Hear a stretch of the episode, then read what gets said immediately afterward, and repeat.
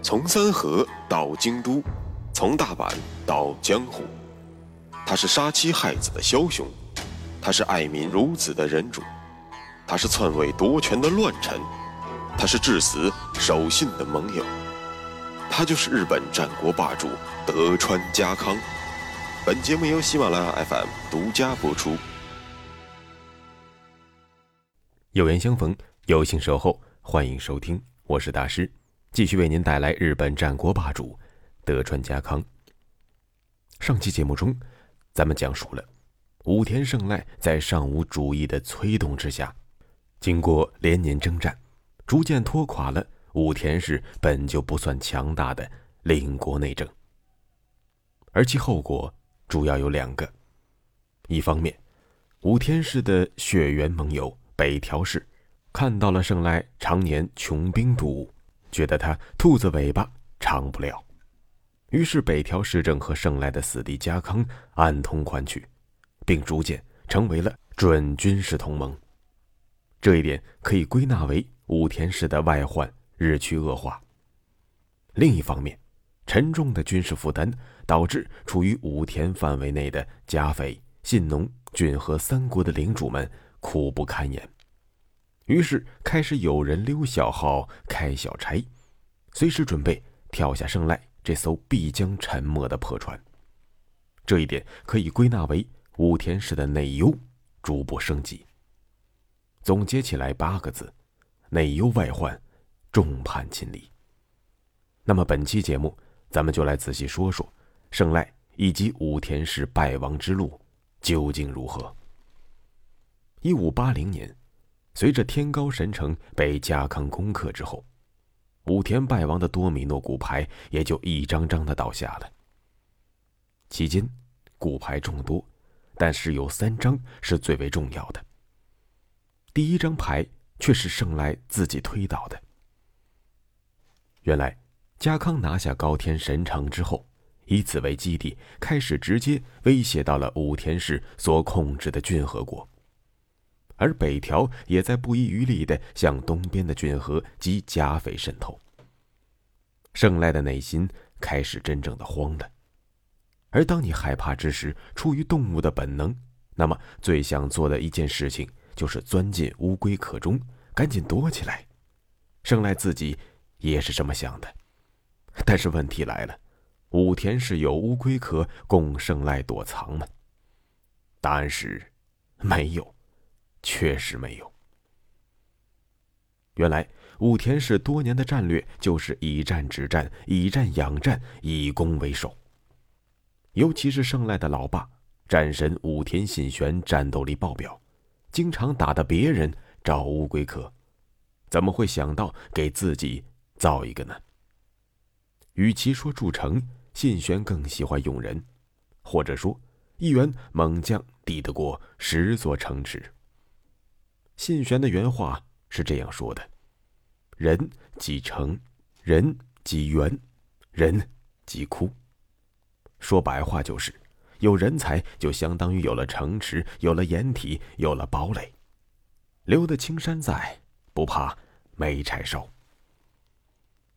这导致信玄主持工作的时代，其居城，也就是武田氏的主城，植竹七馆修得非常的简陋。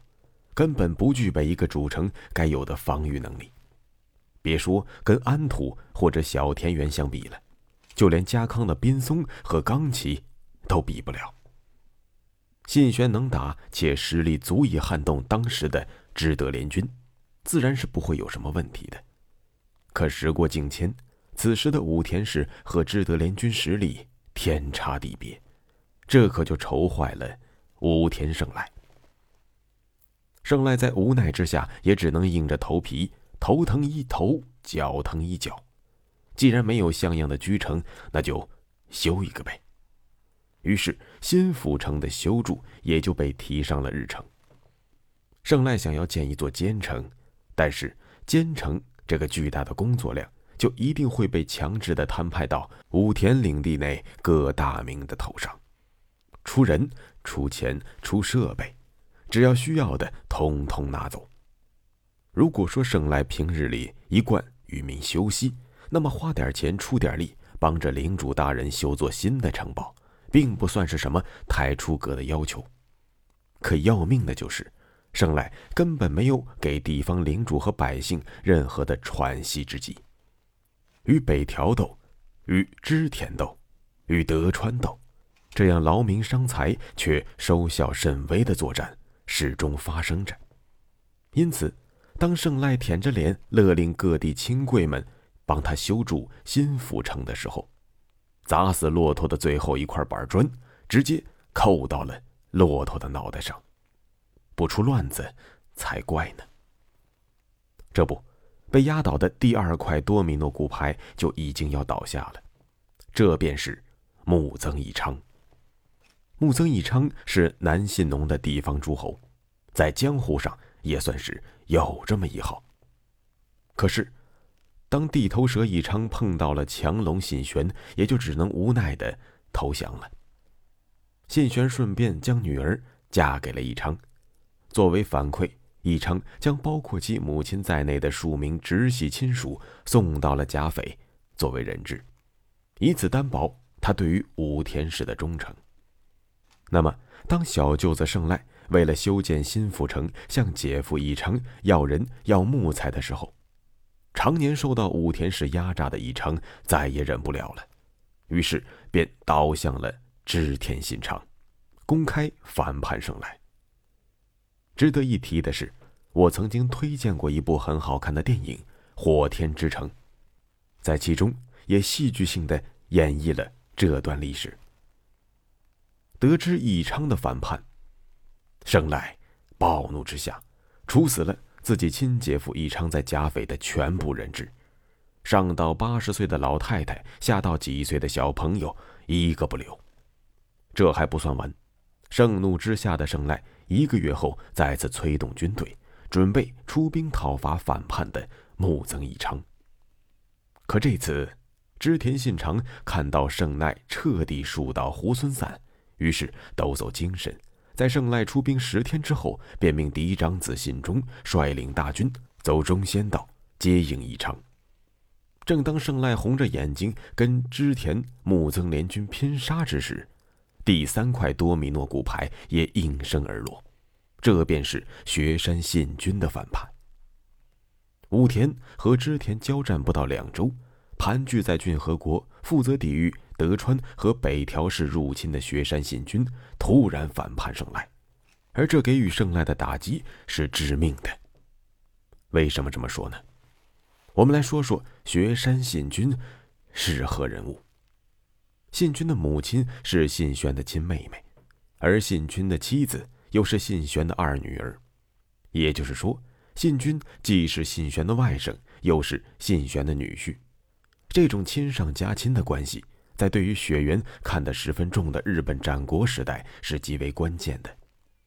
信君的双重身份不仅让两家关系更为巩固，同时也带来了一个问题，那就是。信君的儿子身上的武田家的血脉，比胜赖的儿子身上的武田家的血脉更加纯正。如果不是信玄让已经过继出去的胜赖强行回归本家，那么继承武田家业的极有可能是雪山信君之子。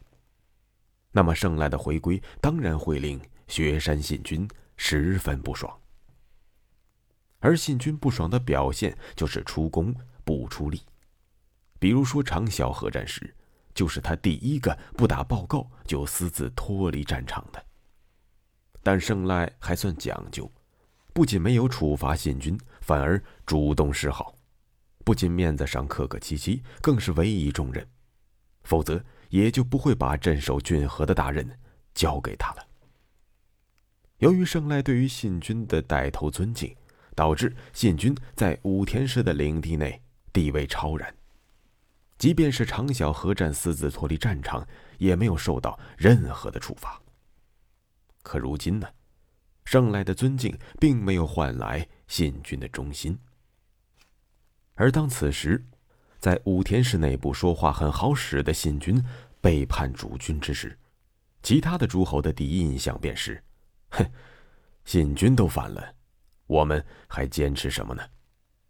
于是信军就犹如其他诸侯在反叛胜赖康庄大道上的一盏明灯。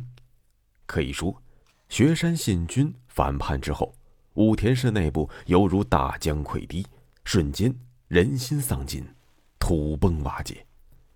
了解了这些，我们才能明白，为什么当知德大军一到，武田氏根本没有形成任何有力的抵抗，便宣告灭亡了。短短两个月，随着胜赖和其子嗣自杀身亡，武田嫡流中断了。这个以铁马纵横留名于世的家族，也就退出了主角的名单。随着武田氏的灭亡。武田氏的亲贵和当地的豪族受到了信长的无情打压，杀的杀，流放的流放，包括许多记述武田氏的书籍都遭到了损毁。说白了，信长和项羽很像，见到自己不喜欢的东西就想斩草除根，最好一把火烧光。而大量武田豪族以及武士走投无路之下。听闻德川家康招贤的美名，纷纷来投。于是，德川家便收编了许多武田家的武士。这不仅源于家康对于名门武田氏血脉延续的渴望，也是对于武田氏当年军功鼎盛的钦佩和艳羡。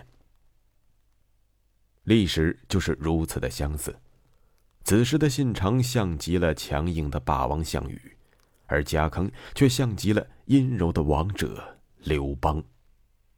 一个要人死，一个让人生；一个要辉煌散尽，一个让名门流芳。这一生一死、一兴一败之间，世人仿佛已经看出了日后大事发展的端倪。家康。不仅凭借着延续武田血脉和收留离散的武田武士，树立起了自己伟光正的形象，更是借此机遇获得了实实在在的实力的增长。随着领民人口的增加，以及德川武田战争模式的水乳交融，德川家康实力大大增强。而家康吸收武田氏的真正效果。